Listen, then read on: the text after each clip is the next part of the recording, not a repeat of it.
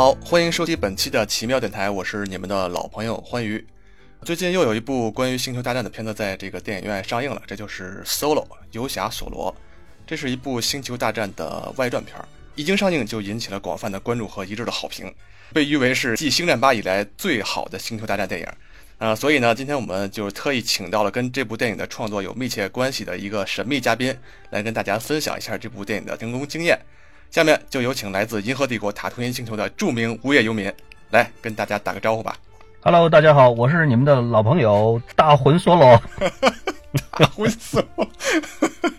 好，今天起的这个名儿不错啊。那大魂 solo，你对这个电影的上映内心的感受是怎么样的呢？我觉得吧，去看之前看了好多预告片儿啊什么的，再加上对星战的情怀，看之前对这个片子的期望值还是调的蛮高的。看完了以后呢，确实感觉到当时对这个片子的期望值调的过高了。这个片子在上映之前三天，我压根儿不知道这件事儿，你知道吗？这，我是后来看到群里边有人说，突然要上一个星战的外传，我才知道有这个片子上来。因为之前被这个漫威实在是把我的注意力全都给铺满了，幸好没有像你这样把这个我的这个期望值调得过高，所以我对这个片子的总体印象还可以吧，我能达到一个六点五到七分这样一个水平。哇，你打那么高啊？我觉得我也就给个五点五吧。这么低，那你这个，我给你一个建议啊，就是以后千万不要看过多的预告片。对我确实最近看预告片看的有点太多了，因为你知道这个哄娃的时候也不能干别的，所以就是把电视打开了以后呢，然后调到 YouTube，然后 YouTube 上它有那个就是专门放预告片集锦的那个那那那那种自媒体频道，然后就随手打开一个，然后就各种大片的预告片一个接着一个，一个接着一个，我说愣是没尽头了，那好几个小时。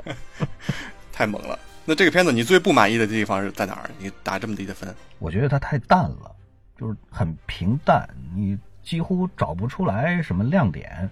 你看完了以后，你再回想一下，好像感觉啊，就那么回事儿，就是不像过去的星战的片子，每一部里边的，甭管你说它有多烂，或者说是有多么的情节有多么的不合理等等等等，但是你总能够想得起来一些亮点，比如说反派的设置，比如它里边又出现了一些比较新奇的一些个构思啊，等等等等这种。这个片子就是从头到尾看完了以后，你真的是很难很难找得出来它到底亮点在什么地方，或者说让你能够记得住的都有哪一些个东西，真的是记不住。除了最后片尾彩蛋里边，哇，大反派突然就在里边亮相了一下，啊哦，给人的感觉好像挺惊喜的，对吧？达斯摩尔这个啊，对啊，对啊，啊，我们要不要提前警告一下听众朋友，我们这一期节目是有剧透的，你晚了。已经晚了是吧？好，我们现在就 啊，听众朋友，时间宝石退回到五分钟之前。好，我们重新开始，我们重新开始。大家好，欢迎收听本期的奇妙电台，我是你们的老朋友欢愉。大家好，我是你们的老朋友大魂 solo。其实这个电影吧，我倒觉得它不能说特别好，但是我觉得也还算比较合格吧，因为它作为一个外传嘛，本来的对它的期望就不是特别高。而且我要说的一点啊，这个电影它为什么我给它的评价还比较高呢？是因为它有一点特别难得的是，它是唯一的一部星球大战有关，但是里面没有包含原力，没有出现绝地骑士，没有出现激光剑的一部电影。从这一个动举动来说，就已经非常大胆了。那你怎么不说那里边还没有之前一直出现过的两个活宝机器人呢？说到这个活宝机器人啊，就那个 CPO 啊，他虽然机器人没有出现，但是扮演这个机器人的那个演员在这部电影里面出现了，就是他们哦，最后？你给大家解释解释。就是在最后的一个大混战里面，就是那个楚巴卡，嗯他有他的一个同族，就是一个比较瘦小的一个楚巴卡同族，他们帮助那个 Solo 他们一行人逃跑的时候，那个就是扮演 CPO 的那个演员扮演的。啊很，所以说是还是致敬了一下。对的，对的。那要这样说的话，那原力光剑在最后的彩蛋里边它也出现了。哎，咱们你你怎么又又剧透了？那我们再也不进入时间宝石。好，可以了，可以了。我觉得这片子剧透不剧透，其实也对真的也没有什么太大的关系。对对，就是一个比较传统的一个正义战胜邪恶的片子吧，算是。理论上来讲，它实际上算是一个怎么说呢？一个前传吧。就是因为 Solo 在当年的这个正传三部曲里边，它刚开始就出来了，而且它出来了以后呢，它就是一个怎么说呢？就是说，呃，看上去他的性格的塑造就是一个比较玩世不恭，嗯还有点儿油腔滑调，嗯有点儿老是自己打自己的小算盘。但是呢，到了这个危机时刻呢，他又有正义感，就这样的一个一个性格的一个设定。而且呢，在当年这个老三部曲出来的时候呢，嗯因为扮演者这个哈里森福特的这个生动的这个演绎，嗯，所以呢，这个角色呢塑造的魅力是非常非常强的。对对对，当时也是圈粉无数啊。所以说，在现在呢，如果说是想要把星战这个系列再发掘出来的话，那么拍这个 Solo 的这个前传，应该说是一个很好的一个切入点，可以给大家解释清楚，就是他年轻的时候到底有过的一些什么样的一些个经历和故事，才会把他的这个性格塑造成为他后来在这个正传三部曲里边的那样的一副样子。对所以说，其实从这一点上来讲的话呢，呃，《游侠 Solo》这部片子呢，如果说想要挖得更深一点，其实应该是有可能给他安排一些特别好的故事，能够把这个故事讲得很好看、很出彩的。对，但是这个片子确实存在的最大的问题就是，从这部片子开头一直看到了最后，你真的很难很难看得到这个人物的性格是如何一步一步被塑造出来。对对对，没错，对，我想你应该明白我的意思就是嗯就是他到底这个性格是怎么样子？比如说从刚开始他是一种什么样的一种个性，然后他发生了一些个什么样的一个些个故事在他的身上，然后导致他的这个性格会一步一步的变成最后正传三部曲里边的那样的一种性格，我们是看不到的。就好像这个游侠 solo 在这部电影里面，从一开始他就是有一点这种玩世不恭的这种小坏点，一个特点从头走到走到尾。就是我看好多网友在那个网上评论啊，说这部电影里边好像唯一没有记住的人就是 solo 这个人，其他的演员还都对都有点特色。是的，你说的很对，嗯就是有一个吐槽的，我我印象比较深刻的，在豆瓣电影上好像有一百多人点赞的，就是这个片子可以叫做所有人都比男主角可爱系列。不过我要想说的啊，这个男主角我都忘他，真的真的很难记住他的名字啊。我看他之前演过一些美剧，这是他第一部作为主角的一部电影，我觉得他的压力其实也蛮大的，因为跟他拍对手戏的一个龙母，然后还有那个乌迪哈里森，这些都是特别大的大牌儿。尤其乌迪哈里森，这个待会儿我们可以在后面说这个具体说演员的时候再具体说。这个主角他要扮演这一个 Han Solo，之前是哈里森福特呀，他要面临多大的压力？所以我觉得他可能是有点儿自己，可能也是有点儿这种心理压力过大，在这个片子里面感觉他是还是没有找到自己的一个主心骨，没有确定好自己的定位。我觉得，但是作为一个年轻演员嘛，我觉得也是可以谅解的，还是希望这个演员将来能有更好的发展吧。这个男主角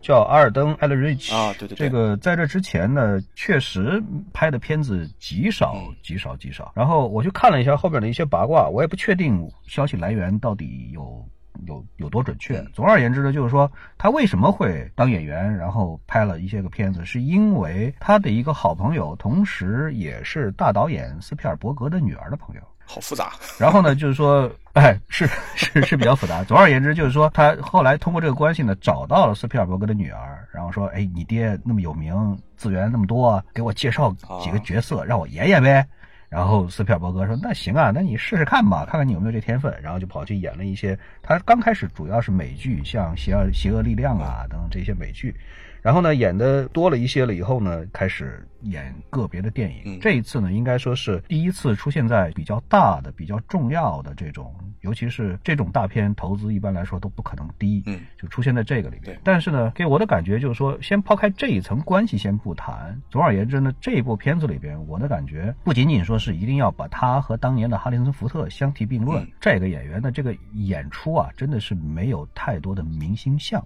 是没有没有那种明星的那种让人眼前一亮的那种个人魅力，整个浑身都散发着，就是那那样的一种感觉。还是有点嫩，而且呢，我对，而且我看了一点小道消息说，这哥们儿呢进剧组还带着表演指导老师的。哦，什么意思呢？就是说，一般来说呢，国外欧美的演员呢，在接了这个一个电影或者一个剧本了以后呢，他肯定是需要开始着手要准备。嗯准备的过程呢，一般来说就包括了需要请一个这个表演指导老师，专门为了这个戏，然后要要准备嘛，这是非常非常常见的。很多很多演员在开拍之前，准备阶段都会请表演老师的。但是问题是，开拍了以后，基本上就不会再让这个指导老师进驻剧组，跟着他一起拍了。这个我也不知道，这个对比一下的话，国内的演员。有没有这样干的不太确定，但是呢，按照我的想象嘛，国内的演员一个一个天分又都那么高，然后颜值呢也都那么高，粉丝又那么多，我觉得对于他们来说根本不需要。不需要钱，没错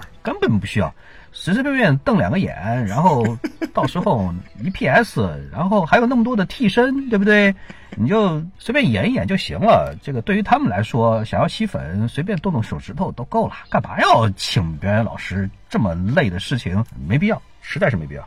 然后话说回来，说到今天的男主，就是他呢是真正去开始拍了，就是说是我也不知道是他自己觉得还是导演觉得这个演技呢仍然不在线，就是仍然不行。据说这个这个举动在欧美这个是都是很少见的，请表演指导老师还得请您来进剧组，然后现场指导他怎么演到这样子的一个程度。而且呢，在我看这个片子的时候呢。感觉上就是很多的镜头，确实感觉这个人的这个演技是不在状态的，就不在线的。很多的时候，你就只有看着他是一个形在那儿摆着，表情呢也是很僵硬的摆两个。但是真真正正这里边投入到了多少感情，或者说论演技的话，这个演员怎么也论不上是论演技的那样的一个状态。而且再加上就是刚才你说的，就是这个片子确实还给他配了很多的大腕儿跟他一起搭戏，包括龙妈。包括伍迪·哈里森，还有好几个都是蛮有名的，像那个凯蒂·牛顿，就是那个黑人那个女的，就是最近大热的《西部世界》里边的双女主其中的之一。这么多的这些个大腕跟她搭戏，我觉得她确确实实是她的这个风采会被其他的这一些有个性的配角真的要抢走太多太多。而且还有一点呢，再多啰嗦一下，就是这部片子为什么情节上这么平淡，可能也跟换导演是有关系的。就是这部片子呢，就说是之前是两位导演，然后两位导演呢，基本上都快弄完了，据说是在拍完之前两个礼拜还是多长时间，然后突然传出来说和这个迪士尼的这个理念。不合，创作理念不合，然后被换掉了。所以说，这个老霍华德呢是这个临危受命，突然被请过来。一般来说，在这种临时换导演的这种片子里边，基本上后来的这个导演不太可能有太多的时间去准备。所以呢，也就不太可能有太多自己的一些个创意，或者说是创创新点，或者对这个东西的理解有多么多么的透彻，那也就只能是该怎么办咱就怎么办吧，就是很精确的按照原来的剧本的设定，把一每一个镜头都拍完就完了。因为剪辑后边是有专门的剪辑师去剪，剪辑权是不在导演身上的。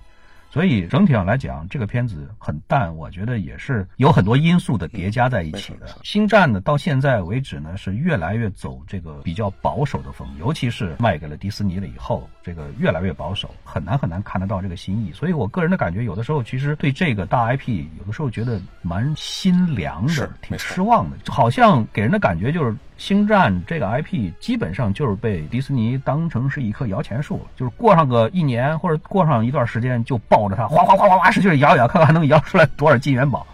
摇不动了，放那儿再暖一会儿，然后再长一长，长上一段时间呢，哗哗再去摇。很难说到底迪士尼对它倾注了多少的感情，或者说是为了粉丝去培养它等等这种，我觉得很难很难看得出来有这样的。有点像《西游记》了，《西游记》已经成了全世界的摇钱树了。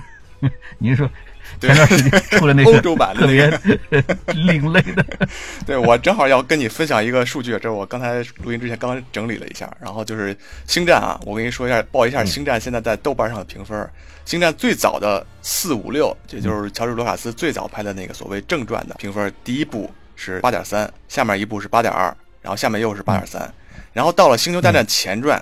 ，OK，就是最近新拍的新拍的那那那系列，分别是八点零、七点八和八点二。然后到了新世纪，《星球大战七》评分就一下降到了七点一，《星球大战八》是七点二，到了外传《游侠侠盗一号》是七点三，Solo 是现在的评分是七点零，就是你可以看《星球大战》这也分三个阶段嘛，然后每一个阶段它的评分是在下降的。乔治·卢卡斯最早那个阶段平均分是在八点二五。到了他新拍前传的时候，就已经降到了八点零。等到了乔治·卢卡斯卸任以后，换了其他导演以后，这个 IP 的消费已经把这个评分降低到了，平均分在七点一上下。所以，哎呀，这个真的。真的心很凉，不知道这个下坡路什么时候能 能能截止到。不过《侠盗一号》的评分这么低，确实是啊，这个确实也出乎我的意料。说《侠盗一号》的口碑真的是挺好，《侠盗一号》我能给它打到八分以上。对，我也差不多。那个片子确实很惊艳，它作为一部外传来说，拍到这种程度真的非常好。一个是他那个非常非常棒反传统的结局，另外姜文在里边那个气场实在太强大了。牛逼的很，对对对，你说的对，同意同意。就外传来说，其实我对这部片子唯一的期待，就是因为它是一部外传，我以为会像《侠盗一号》这样给人眼前一亮的这种。哎呀，这个有点失望。对，按理来说的话呢，一部外传其实没有不太需要特别特别的拘泥在这个正传的这个框子或者说是风格里边，对对对你完全可以把它作为是一个拓展出来另外的一片新的编故事的一片土壤的一个根基。你想象一下，如果说是一个思路或者比较活的，对他特别有兴趣的，真心的希望把它做好的这样的一个 group 来讲的话，其实这里边有蛮大的一片都可以做的。比如说我们刚才讲的 Solo 这个人，他到底性格是怎么怎么形成的？你比如说他的那个飞船是怎么赢过来的？还有比如说他的那个骰子，这个为什么每一次都要称他做幸运骰子？到底是因为什么？以及他的这个前女友究竟是有一有有一条吐槽的比较搞笑的，就是大家都该向韩 Solo 学习，活了几十年，直到死了都从来没提过前任。这句吐槽也是很经典的，我觉得。说明 Solo 城府确实深。所以这里面真的有太多太多的故事是可以在这个就说是外传里边把它展开了的。因为《星球大战》的官方呢，其实每一年都会发表很多的小说，作为它的这个正史的这个补充和解释。然后呢，他会把很多的，比如说全世界各地有很多他的这个爱好者和粉丝，然后会帮他把这个架空小说，然后填补的更完整，或者说是情节设计的更精彩。所以说是星战的官方会出版一些小说，同时呢也会把一些个故事线索什么的埋到他的这个，比如说动画片里边去，嗯嗯嗯，都是会有的。如果说是通过这一部电影儿把之前的一些个故事能够补充的更完满，同时又可以打开一个新的一个世界，这样子的话呢，说不定由这一部电影儿以后衍生出来的话，真的有可能另外新创造一个系列，也就是在那个时代的。整个的一片系列，由此可以可以产生出来很多的关联的故事，真的是一个挺好的一个契机。可惜的就是这一步太淡了，以至于我估计可能除了放一些预告片儿以外，其他的方面我估计可能连宣传方、主办方可能都懒得去宣传。我觉得这个片子它 挺可惜的，把重点太多的放在这个把这些梗说源泉的这个就是上下文的这个联系上面了，所以他对故事本身的这个揣摩呀，确实有点弱。比如说，太多的讲这个千年隼是怎么来的呀，包括那个汉 Solo 那把枪是怎么出来的呀。虽然他有些扣在圆上，但是好多点还是没交代清楚，有些地方有点，我觉得有点牵强。对，尤其是你比如说韩 Solo 这个名字是怎么来的？对，这个有点太简单了。这个让让我看完了以后的感觉就是 what，这就完了，这就。之前大家都会觉得说是韩 Solo 这个名字，它可能会代表了某一些含义，比如说它是一个呃解释，就是说这是一个没落的贵族的姓氏。啊，听说过，就是说明他是有祖上还是有一些故事的等等这种对对蛮有展开的可能的。结果在这个片子里边，真的就是随手扔给你一个 名字就完了，这个原来就是这么随意嘛，就好像不该这么随意吧，但是。基本上这部片子里边这么描写，那肯定就是定死了呗，就不可能再改了呗。提到他的这个前女友就是 Kira，这个片子对于这俩人就是男主和女主之间的这个感情关系上面，真的是觉得相当的生硬。我不知道你有没有这个感觉？哦，没错没错，也没讲清楚这俩人刚开始是怎么认识，然后怎么在一起的。刚开始就点出来这俩人真的感情特别好，真的特别特别好，完全就是真爱。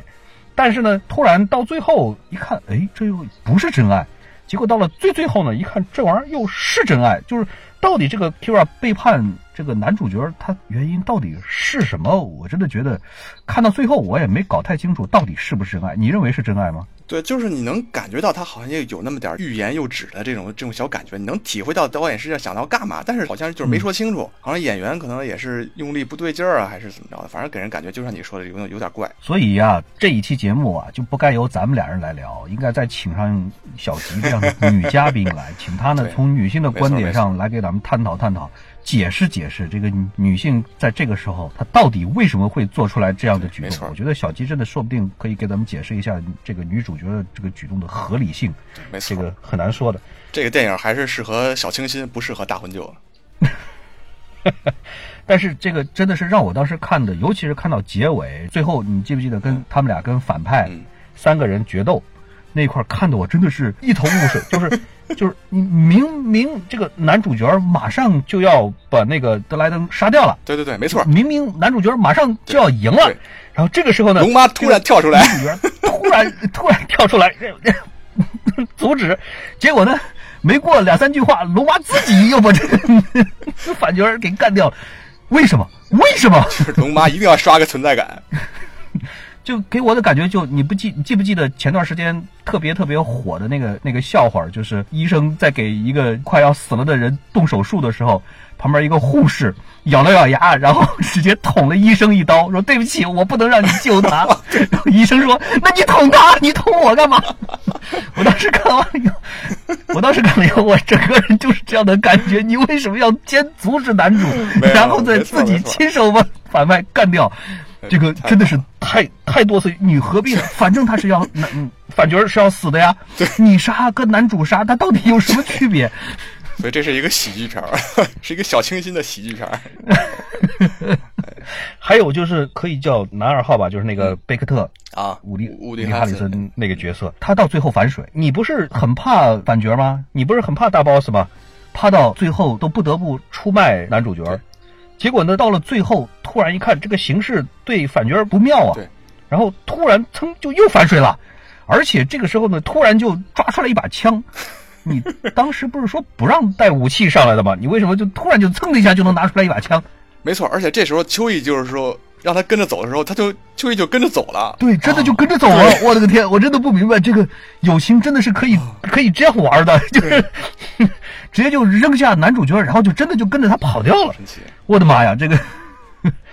就是总而言之的这部片子里边，如果是尤其是在最后，差不多在最后那四分之一到五分之一的时候吧，剧情开始出现最后的这个高潮的时候，一个反转紧接着另外一个反转，然后再接着另外一个反转。这几个转体七百二十度后空翻了以后，我整个人就真的是有点懵了。我真的觉得很多的反转完全是为了反转而反转，是没错，没有考虑太多的这种反转到底是为了什么。到了最后一看，这个大反派感觉上好像特别特别牛的，特别特别厉害的。你看看，可以控制这么多人为他卖命，但是实际上呢，好像在外边飘着的，就是你还记不记得，就是跑出去的也就十几个人呐，就是被云骑士。后来全给制服了，对对对，就那么十来个人呐。然后 K 二直接把他杀掉了，以后直接现在 K 二就是老大了，就是，就这个人到底有多大势力？想了半天，好像也没想明白。就是瞬间让我的感觉，就是这个反派的这个设定啊，瞬间让我的感觉就是好像是好像是走错了片场的幻视一样。就是在他幻视就是刚开始出来的时候特别特别牛哇，雷神的锤子他举得特别轻松啊，想要变一个披风出来，哎，随便就出来了。然后到这个后来美队三的时候，跟鹰眼是一个级别的，四处吊打。结果呢，在复联三的时候，我靠，黄钻到期了，然后直接就被抠了，然后就被各种虐待。这个。确确实实是一个非常非常神奇的一个事情，而且包括这个男主对这个贝克特也是刚开始的时候，这个贝克特出来的时候特别的酷，就好像拿一把大狙在那四处甩枪的那种感觉。而且呢，刚开始的到一直到中间到快到结尾的时候，都是那种兄弟义气、有情有义啊等等等等那种桥段，使劲往他身上拽。结果到最后是说背叛就背叛，韩 solo 也是好啊，你敢背叛我？直接掏出枪，啪一枪，直接就把贝克特给宰掉了。我不知道是只是为了圆当年的那个老梗，你知不知道当年有一个他先开的枪，对对对，那个那个梗，对，就是 he shot first，真的就只是为了圆这个梗，还是怎么着？就是总而言之那一块他把那个贝克特给杀掉了，整个 这个剧情是让人觉得根本没有重心。啊，貌似是这样。我操，你这么一说，我靠，我可能得把这个评分再降低一分到两分了。我操！而且贝克特这个到最后也是，他到底怕不怕深红黎明？你要是怕的话，还真的就拎了两箱能量轴，直接就跑掉了。你你真的不怕最后人家杀回来吗？确实是实在是一个挺神奇的这样的一个设定。哎呀，我操，好像还真是这样。我靠，漏洞百出。我靠，我看来 我打分的时候，我的这个感性战胜了理性，还是给了不少情怀加分了。还是你想想看，我们拿它和星战随便拿一个，就比方说。拿它和《星战八》对比一下，你想想看，《星战八》整个的那个片子里边，剧情是一直一直在向前推进，是在发展的。每一个人物，我觉得至少那几个主角，他们第一是被情节裹着在前进，第二呢是他们自己也在不断的完善、塑造、形成他们自己的特有的性格和人格的魅力。比如说，卢克，卢克。在刚开始各种磨难，然后隐姓埋名，就就藏在那个那个那个原力圣岛上边。结果呢，到了剧情的发展了以后呢，他呢又重新的复出，用自己的力量咔咔点燃那个反反抗军整个的反抗的意志。这个整个就是人物的这个转变的这个弧度，它是一个完整的，你让会让人觉得它是合情合理的，在我们可以容忍的整个的这个合理的范围之内的。但是在整个的游侠 solo 的这个片子里边，我们很难看得到有某一个角色他是在成长当中。然后他做的事情，在这样的一个性格、这样的一个个性的人物底下，他的这个举动是合理的，完全合理的。我指的是，确实很难很难看看得到，真的是挺难想象的出来的。所以说，我对这部片子整体的感觉，真的是和我去看之前的这个期待的反差，实在是有点太大。在头脑中转了五秒钟，我完全找不到任何理由来反驳你的这个这些差评啊，这个吐槽。看来故事还是还是很关键的，只能这么说。咱就不说这个电影不好的地方吧，因为毕竟喜欢星战的人还是挺多的，比包括咱俩是吧？它有好的地方吧，比如它给我们确实解释了很多东西，比如说在那个星战里面，然后汉 Solo 说他用十二秒差的时间跑完了那个科舍尔航线是吧？这个电影里面就给了一个比较好的一个答案，把那个过程给重现出来，等于是这块儿我就有一个疑问啊，十二秒差秒差它应该是一个距离单位啊。秒差距实际上是一个长度单位啊，对对，是一个距离单位啊，长度单位。对，电影里面他说用十二秒差跑完了整个这个航线，这不就错了吗？秒差距这个单位好像是过去就一直有，我也不知道为什么这个全宇宙的人都会用秒差距这样的一个单位。这样子看上去的话，应该全宇宙的人类应该都是从地球起源的吧？包括所有的外星人、银河帝国都在说英语，姜文都说英语。这个确实是一个梗啊！这个之前好像很少有科幻作品里边去解释这个事情，主要可能还是为了拍起来方便。否则的话，你让所有所有的外星人都互相操一口英语，嗯，打字幕也挺累的。你要是随便想要找一个什么宇宙通用语言转换机，比如把一条鱼塞耳朵眼里，这玩意儿其实真的也挺难的，也挺麻烦的。所以还不如就是让大家都说英语，就来的方便。回到秒差距这个概念上来，好像秒差距是天文学上的一个很常用的一个单位，是吧？对，大概一秒差距差不多是，反正嗯蛮长的，挺长的。对 对，差不多有三光年多一点，好像。这个我本来以为秒差距就是光跑一秒的距离，实际上不是的，实际上是光跑了三点二六光年的距离啊，这么远，它比光年还长啊，挺长的，三倍多的光年。因为你天文学上的这种天文距离相比之下，一光年实在是太短了。很多很多距离要测量的话，都会超过一光年的，所以三光年也数量级上又没什么太大的变化，所以也不算太离谱。就游侠 solo 这个片子里边，他当时确确实实是跑出来了一个十二秒差距这样的一个记录。这个记录当时呢，就说是在最早的星球大战那一集里边，确确实实也被韩 solo 自己吹嘘过。嗯嗯，老子可是当年跑过十二秒差距的。他的那个地方呢，叫做科舍尔航线，是吧？对，我不知道中文字幕是。怎么翻译的？当年好像是叫 Castle Run，英文里面叫 Castle Run，就叫科舍尔航线。这个呢是当时呢是它是要掠过那个的 Mall，就是那个无底洞，就是那是一片大漩涡的那个最危险的一片地方，实际上是一个引力陷阱、引力井，有很多个黑洞在那个地方，所以说是是非常非常的危险。所以说是，如果说是你要用这个飞船跑这一段的话呢，你要想掠过那个黑洞团的那个边沿儿，实际上是走的一个弧线。对，也就是飞船实际上是走从它的旁边擦过去。但如果说是你要想安全一点的话呢，你就要离这个黑洞团就要远一点。但是远一点的话呢，那肯定就是你走的距离要长一些。嗯。但如果说是你要想走得快一点，就这个距离要想缩短的话，那么就会。更加的靠近这个黑洞井哦，那样子的话呢，肯定是会短一点，但是呢，危险性也会大很多。一般来说，其他的飞行员想要跑这一段的话呢，基本上至少都需要十八秒差距，而韩 Solo 呢是在这个片子里边呢是确确实实是虽然是四舍五入，但是他确实是唯一的一个用十二秒差距可以跑完这一段的飞行员啊，等于他就是用了最短的距离跑完了这个航线。哦，那我就理解了。对对对，是的。然后他那个就是这个航线里边那个黑洞啊，据说是那个人造出来的，是他说为了压住一个宇宙里面的一个巨兽，好像是为了把那个封印住，所以才造的这么一个黑洞团。他是叫克利克人，克利克人建造的一个黑洞团，是很很久很久以前，几万年以前，他是为了封印一个一个黑暗生物叫阿贝洛斯。当年在这个传说里边，就是《星星球大战》的传说，而不是正史里边的一些个设定。但是呢，在这一部片子《游侠 solo》这部电影里边呢，肯定是吸取了一些个这种传说里边的嗯一些个东西，把它拿到了正传里边来。比如说阿贝洛斯呢，这个造型呢，确确实实它也是个巨大的太空章鱼这样的生物。然后在这个片子里边呢，它也是那种巨大的章鱼的那种生物，它叫萨马维美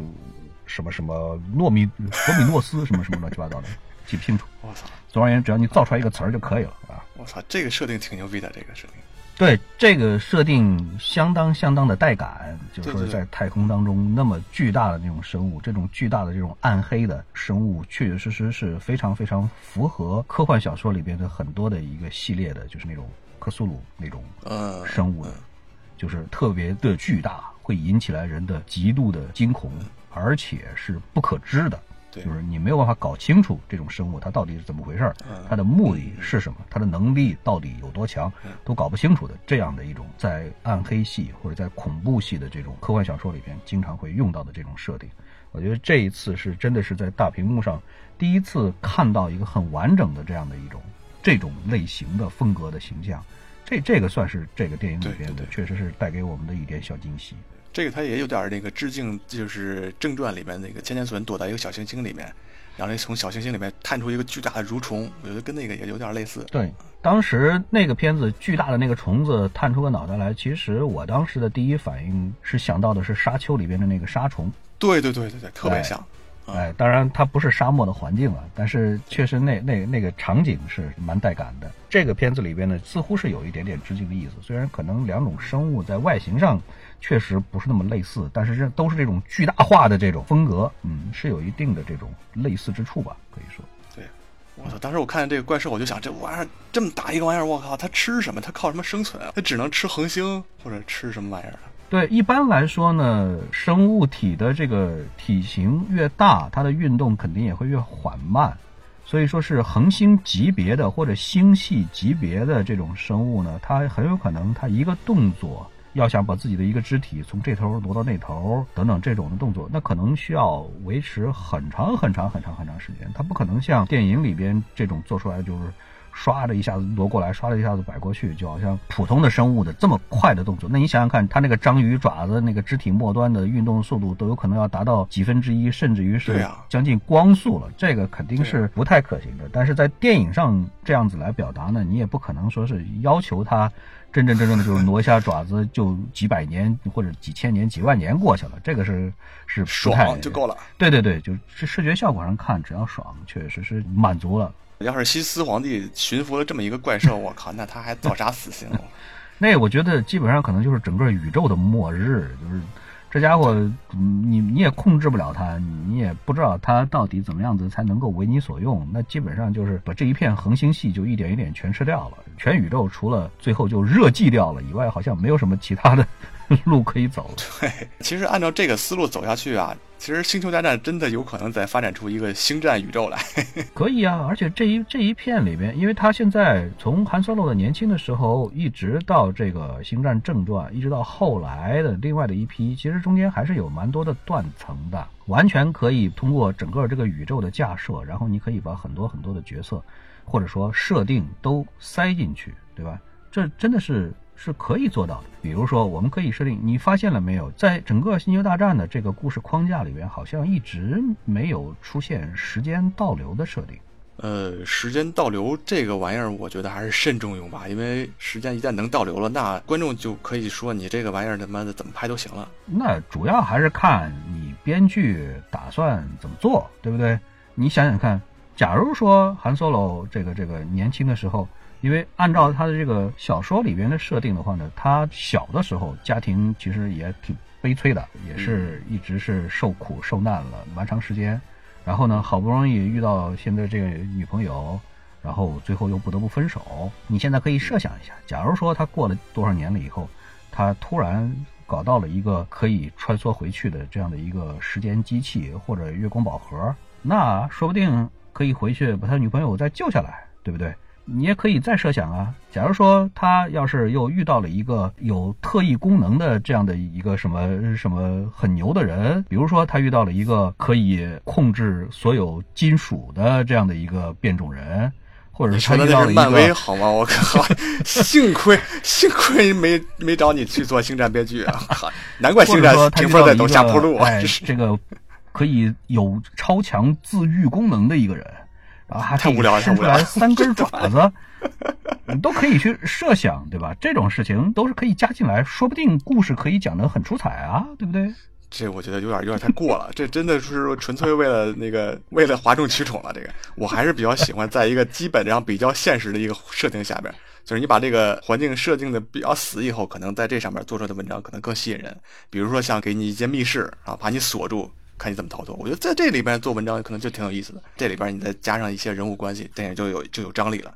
我其实不太喜欢这种时间可以随时倒流啊，然后再弄个平行宇宙啊，这个东西。你玩个概念可以，但是你让在这上边写故事的话，我觉得这有点投机取巧了。比如说卫斯理啊，有好多故事就最后就把所有的这个都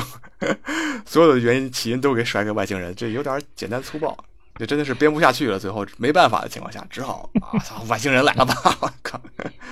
其实这部片子里边呢，整个给我的感觉最大的惊喜，反而是来自于配角，包括像刚才我们讲到的。伍迪·哈里森演的，最后反水的。其实我个人感觉，就是那个赌场的那个老千，就是那个兰多啊，兰多演的不错。哎，也就是男主角从他手上最后赢到了这个千年隼飞船，这个角色其实是反而是印象最深刻的。包括他的那个随从机器人 L three，特啰嗦。这个，对对对，就是他跟这个机器人这段感情，就是电影里面最打动我的一个点了，真的是。这一桥段的设定，我反而是觉得是在全片里边给我的印象最深刻的之一。所以说，真的是以后你拍什么 solo，拍 Lando 的独立电影，我觉得真的觉得说不定还能圈更多的粉。真的是，乌迪·哈里森啊，这哥们儿身上就是特别具有一种迷人反派的一个这种这种复杂人物，他演起来就是淋漓尽致。演的特别好。他给我印象最深刻的，除了《天生杀人狂》三块三块广告牌以外，另外就是《惊天魔盗团》Now You See Me Now You See Me，尤其是第二部里边，他的这个表现，我真的觉得特别特别好。就当时看那个《惊天惊天魔盗团二》之前没多久的时候，我还在想，我是在想，这个伍迪·哈里森和这个马修·麦康纳两个人好像脸型。长得真的是很像，因为什么时候如果出一部片子，真的是你有没有觉得这俩人真的是长得很像？就是什么时候出一部片子，如果说是能让这俩人演兄弟俩，我觉得真的说不定挺好玩的。结果没想到有这个想法了以后，还真的是这俩人在一块儿 做了一部片。你确定你没给导演打电话吗？没，是导演给我打的电话。然后另外的一个就是那个还有一个片子就是《星球崛起三》，他演那个人类人类军的那个首领。嗯。给我的印象也很好。总而言之，他是一个很强的一个个性的一个演员。只要遇到跟他对路的角色，他演的确确实实都是挺棒的，相当。我这块我再给你推荐一个美剧，叫《侦探》，真是那个真假？对我刚想说侦探啊，对他在这个片子里边演的真是太棒了，是一个双主角的非常牛逼的美剧。这现在这个剧在豆瓣上现在评分可能在九点二还是九点三，非常好看。九点二，嗯，非常好看。你觉得龙妈的这个电影里面表现怎么样？呃，我正想再聊一聊龙妈，就是龙妈，因为之前可能绝大多数的观众朋友都是通过全游认识她的，认识这个演员的。她在全游里边真的也是戏份特别特别重的一个角色，然后本身呢人气值也特别特别高，所以说是这一部片子里边，我不知道你会怎么去看。总而言之就是。在看这部片子的过程当中，只要一看到他就出戏，就会想象他在《全游》里面的那个样子。所以整体上来讲呢，这部片子从头到尾，这个他这个角色让人进不了戏。这母仪天下的气质太浓烈了。对，尤其是他跟这个韩 Solo 在一起的时候，总是感觉到就是女的会比男的大很多，就是两个人就是没有那种情侣相，特别对等的那种。整个是看不到的，就是他从刚开始一直到最后，整个给人的感觉不是说是一个跟韩 Solo 的这个年纪很相仿，还会再小一点这样的一个女性的一个形象，基本上就是给人感觉就是她比韩 Solo 要大很多，一直到最后，越到最后，整个这个年纪的差距就越大，就是到最后，就是我有点怀疑我的这个看人年纪的这个能力是不是已经已经快快到约等于零了。从外貌到心智上，好像都比汉 Solo 要成熟的多。对，成熟太多太多，基本上两个人越越到后边越不是一个层次。龙马演的这个 Kira 在刚开始的时候，就是他们就是还没有分手的时候，我觉得那段演的还挺好的，因为那段时间龙马把自己包裹的挺严实，戴个帽子，戴穿个大衣，就是你看不出来，也看不太明显出他是这个龙马。那个时候我觉得演的还蛮好，像一个比较落魄的小姑娘一样的。等后来就是他们到那个红色黎明那个组织里面以后。就感觉我操，这是一个像黑寡妇一样的人物，感觉是。基本上，如果他不继续往下演，你真的搞不清楚他接下来会做什么举动。男主都快要杀了反反派了，他把反派给救了，又回来了。然后呢，过会儿他又开始自己杀反派了，这个真的是有点搞不清。人家就是心机深，这个你就是跟不上他的这个节奏。然后在最后彩蛋里边的这个达斯莫尔，嗯嗯，我印象当中他当年不是被劈了吗？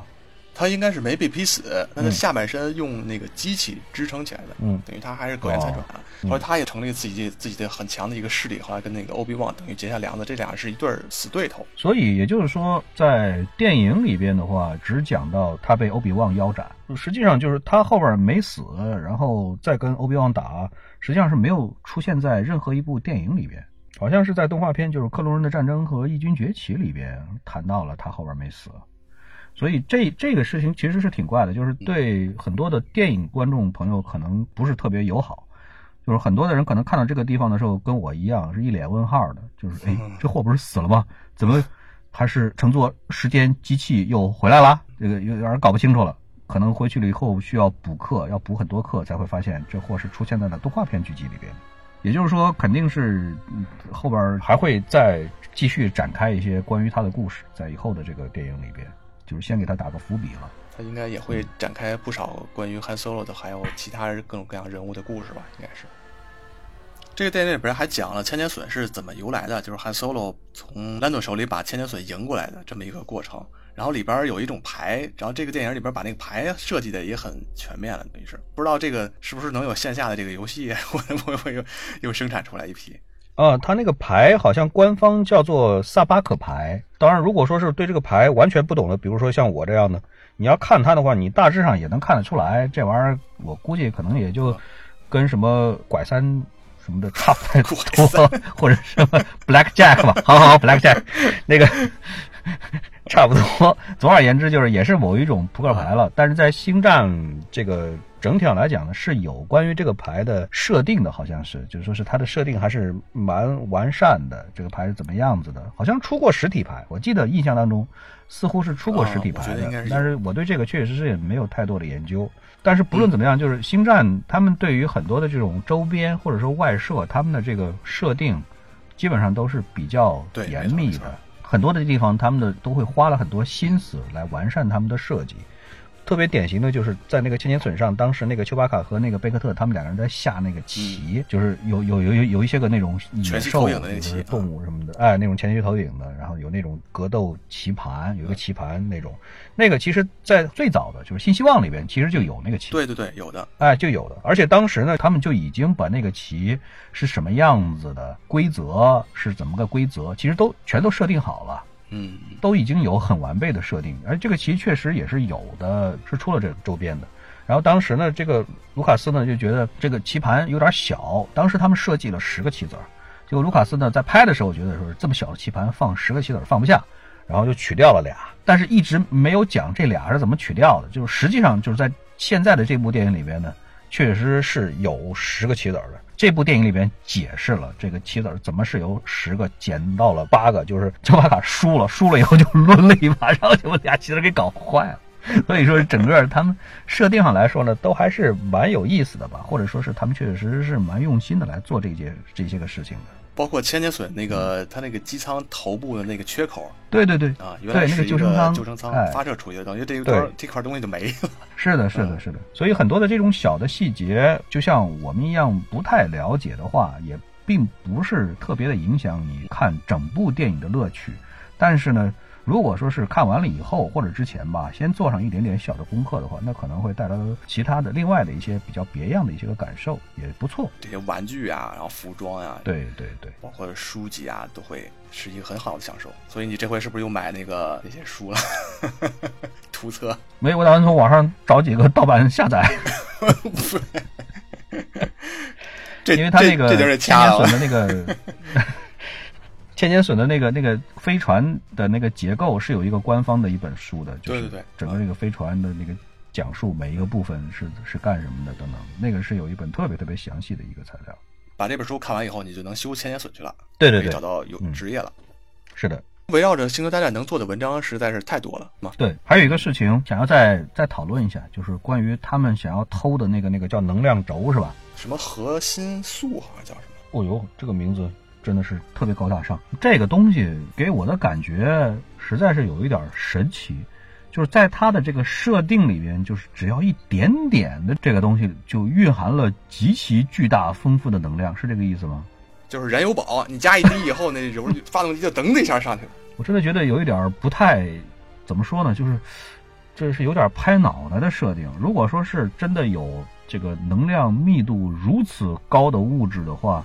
那我真的觉得有太多太多太多的东西都会从科幻变成现实，真的是一个特别不得了的一个东西。我不知道你你你搞的应该专业跟这个是稍微有点相关性的，你能不能跟大家来科普一下，是否有可能会存在能量密度如此之高的这种物质？你说这个倒给我一个很大的启发，嗯我们将来会在电台里面开辟一个收费频道，来专门给大家讲这些科普知识，我觉得蛮好。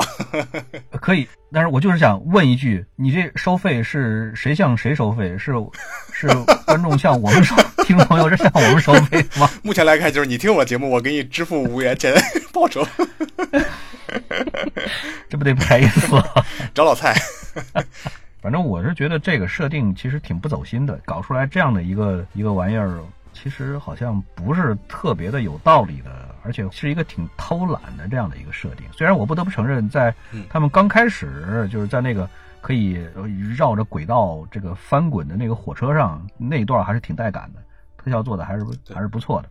但是整体上来讲，这个东西的设定总是让我会觉得有点不走心。这个故事里边需要一个价值很高，然后能量很强，然后又很珍贵、非常难取得，然后又不稳定的这么一个物质。那你说你给它安一个什么什么名头呢？金子又不太好，钱又太简单了，然后所以就是，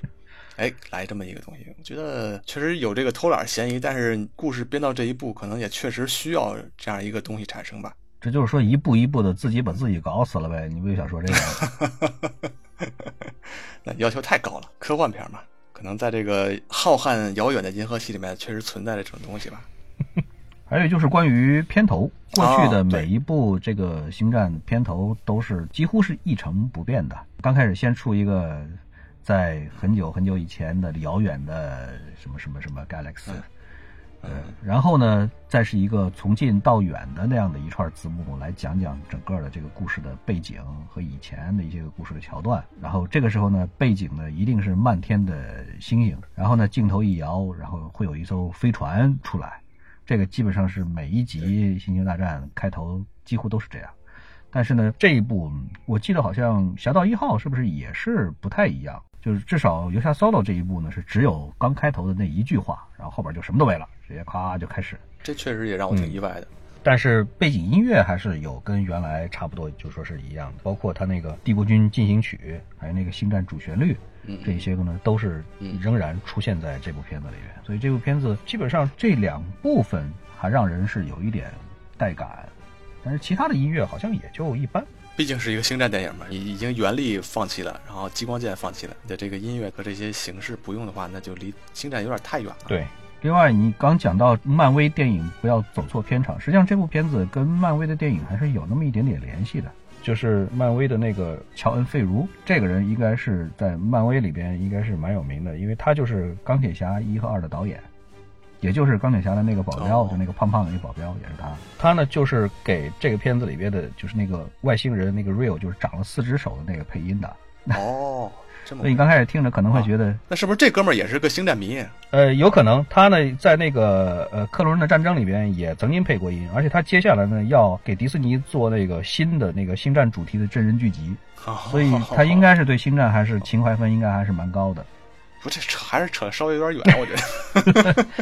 行吧，我们这期节目也聊了不少了，大黄牛也给我们做了很多很多科普。不过我觉得大黄牛好像聊这种硬科幻的，然后英雄电影有点多，真是挺期待大黄牛聊一期，比如说像这种小清新的电影，比如说像什么后来的我们呀、超时空同居呀。可以，只要放在收费频道里头，你打算给我多少钱？好，大家可以靠大黄牛的这个情感专栏来赚不少的零花钱了。行吧，那今天我们的这个节目就到此为止，感谢大家收听奇妙电台电视商店的店，好，谢谢大家，拜拜，拜拜。